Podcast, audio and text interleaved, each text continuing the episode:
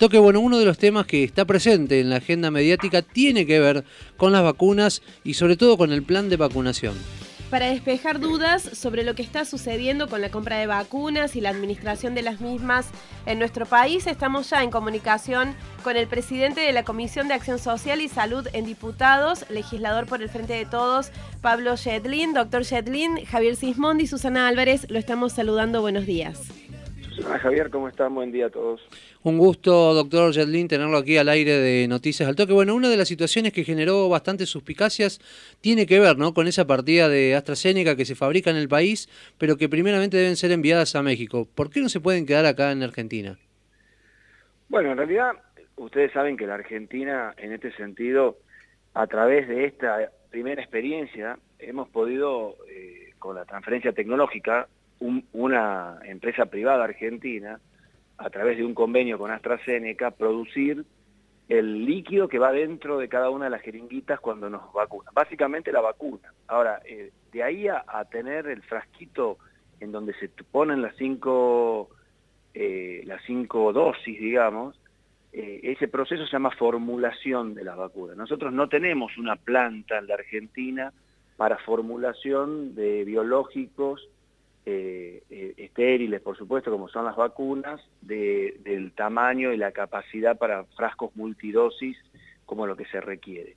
Se podría haber fabricado, México tampoco la tenía, México la, fabricó a partir de una de un importante apoyo de uno, del señor este Slim, que es un multimillonario que, dedicó a esto, y la empresa AstraZeneca decidió generar la, el bulk, que se llama, o sea, el líquido en la Argentina, y formularlo en, en México. Cierto es que México está un poco demorado, por eso un mes demorado aproximadamente, por eso las vacunas no llegaron en marzo y van a estar llegando en abril, a partir de abril. Nosotros teníamos en el convenio con AstraZeneca las llegadas programadas teóricamente desde marzo. O sea, íbamos a tener 3 millones en marzo y así sucesivamente hasta completar los 20 pico, 23 millones de dosis contratadas a la empresa. La, industria esta privada en Argentina está generando vacunas, el bulk para las vacunas para 120 millones de personas, o sea, para toda Latinoamérica, salvo eh, Brasil, que tiene su propia fábrica de transferencia tecnológica. Así que bueno, es un convenio, es un convenio que se viene cumpliendo rigurosamente. Me parece que el motivo por el cual no se hizo es porque Argentina no tiene la capacidad para hacerlo y porque eso fue la decisión de la industria privada mientras a nosotros nos cumplan con las vacunas que a nosotros nos tienen que llegar a partir de abril. Eh, nunca olvidemos que esta vacuna de AstraZeneca cuesta un tercio o un cuarto de las otras vacunas, una vacuna muy barata y de muy buena calidad. Así que bueno, así es el arreglo entre privados. Nosotros, me parece que en ese sentido, porque hay algunas voces que se hablan, ¿por qué no las sacamos directamente a la bolsa y nos colocamos las vacunas? No, eso no se puede hacer. Nosotros nos quedaríamos con todas las bolsas expropiadas, porque obviamente son privadas, nadie nos las daría, y por otro lado después nos tendríamos cómo ponerla en frasquito, pero ustedes dirán, pero ¿cómo no vamos a tener una máquina embotelladora? No, no es una máquina embotelladora, es una máquina de formulación de vacunas, que es un proceso biológico absolutamente estéril y en un biológico, no tenemos esa capacidad. Argentina sí tiene una fábrica, el sector privado de la Argentina tiene una fábrica que formula vacunas eh, monodosis en jeringuitas pero no con la capacidad del volumen que necesitaríamos para esto. Con lo cual, eh, yo creo que lo que nosotros tenemos que entender es que el mundo globalizado tiene sus reglas y hay que, y hay que entenderlas. Nadie nos está robando ninguna vacuna, las vacunas las tenemos que comprar, las vacunas eh, hay que importarlas desde AstraZeneca, de donde nos diga la empresa, y si nosotros nos queremos, eh, no podemos entender que este mundo global lo podemos manejar con las reglas que a nosotros nos gustaría, o como fuera, o ir y, y no, ¿cómo no vamos a tener un lugar en donde podamos vaciar la bolsa y ponerlo en frasquitos? No es así el proceso, es mucho más complejo que eso y ha demorado un año prácticamente en México en armar la planta para poder hacer eso. Doctor Shedlin, eh, ¿por qué es positivo para nuestro país que Argentina esté participando en la fabricación de vacunas, al menos en esa instancia? Bueno, e, es un hecho fundamental que, Argentina haya tenido, no es solo, digamos, la planta, sino nuestro recurso humano, nuestra capacidad. Esto se llama transferencia tecnológica. Ustedes para que sepan, de todas las vacunas argentinas de calendario, de todas, ninguno de los bulk, ninguno de los líquidos estos, bolsas grandes, esta, esta vacuna granel, digamos, como podemos decir, se hace en la Argentina. Todas vienen del exterior. La vacuna granel viene del exterior, de los distintos laboratorios. Y algunas, algunas se hacen en la, se hace la formulación, como yo le dije, se puede hacer en la Argentina. Por ejemplo, la vacuna antigripal que estamos empezando a colocarnos en estos días, esa vacuna antigripal se formula en la Argentina, pero viene, el bulk viene de afuera. Entonces, el hecho de que la Argentina por primera vez tenga la capacidad de formular una, vacuna compleja, como es la vacuna para COVID, que es un biológico, que es un biológico complejo, con una enorme eh, cantidad de controles de calidad, es un signo importante de desarrollo de nuestro sistema industrial. Eso es lo, mejor que tiene. Algún día esa fábrica podrá generar también el bulk de otras vacunas y nosotros podremos cerrar todo el circuito entre fabricación del bulk y formulación de la vacuna. Me parece que es un, es un gesto importante.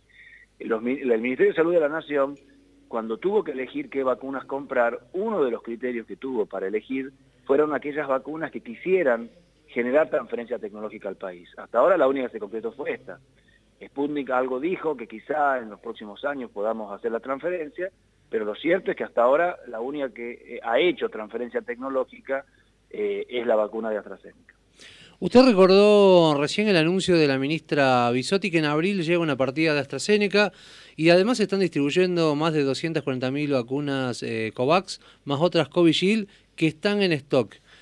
¿Cuán cerca o lejos estamos de la inmunidad de rebaño?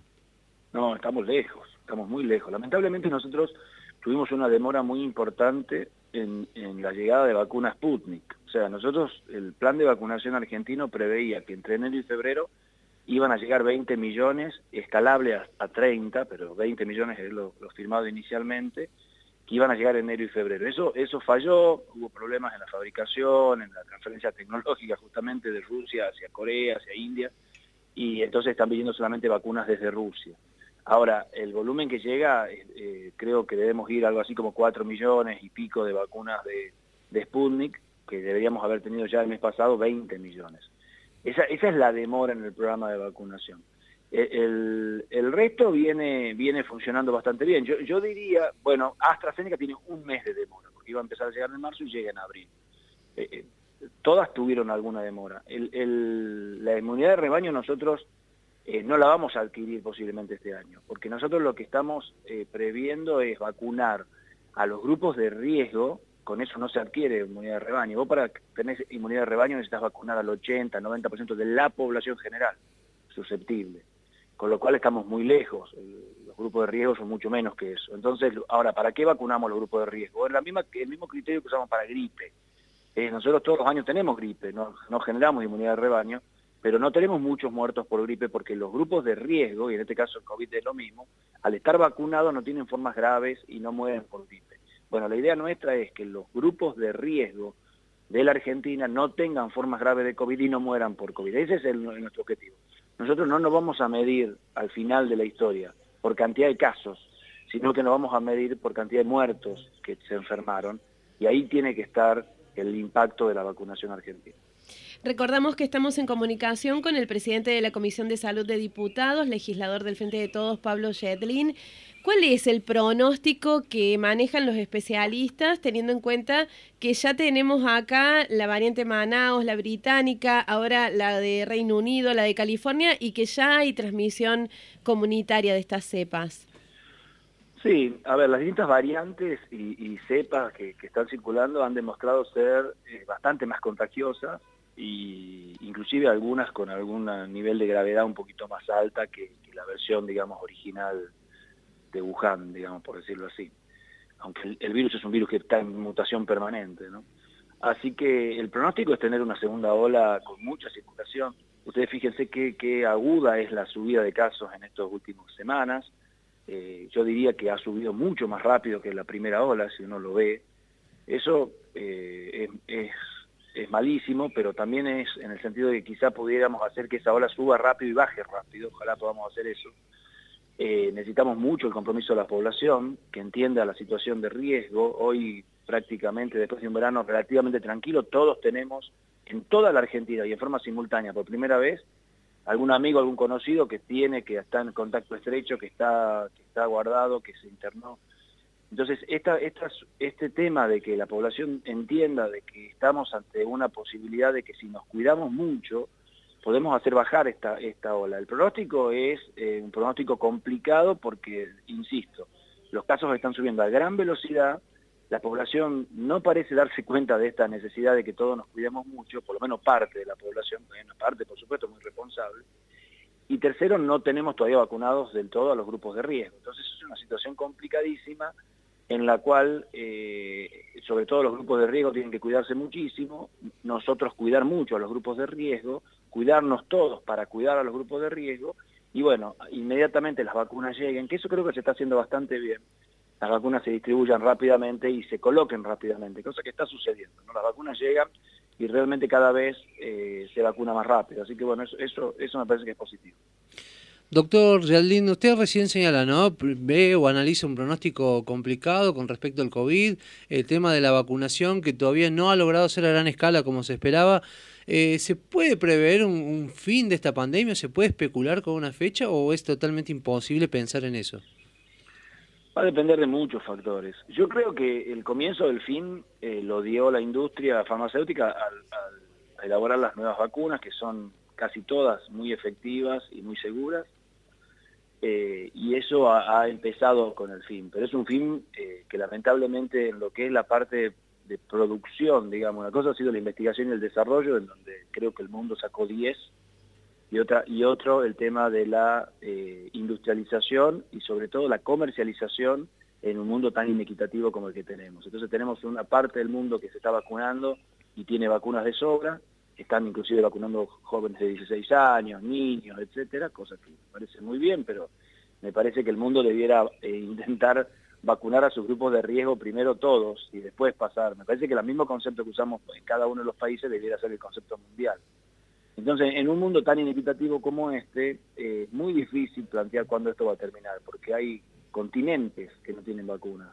Entonces esos continentes van a seguir teniendo el virus. Entonces, es un tema que seguramente, aparte del COVID, por, las características del virus, sea un virus que termine eh, acompañándonos ya a partir de ahora en, los próximos, en, las próximas etapas en este mundo.